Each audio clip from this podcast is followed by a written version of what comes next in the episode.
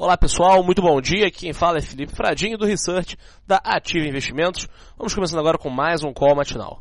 O Ibovespa deve ser tracionado pelo exterior positivo e o cenário eleitoral permanece no foco dos investidores. Hoje teremos a entrevista de Jair Bolsonaro no Jornal Nacional e o Supremo Tribunal Federal anunciará a decisão de tornar ou não o deputado federal réu pelas acusações de ofensas contra quilombolas, indígenas, mulheres e LGBTs.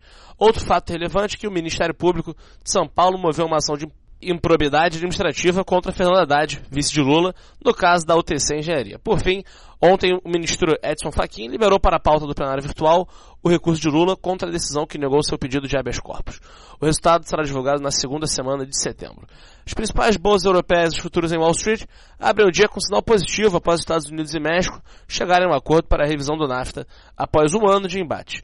Dentre as mudanças, a expectativa é de que o Canadá passe a fazer parte do grupo.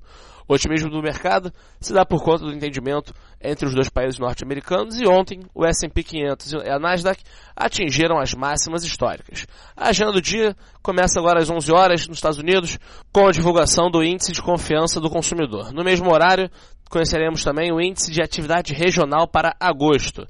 Às 11h30 aqui no Brasil, o Banco Central faz leilão de até 4.800 contratos de swap cambial e ao meio-dia oferta até 5 bilhões de reais em operações compromissadas de seis meses.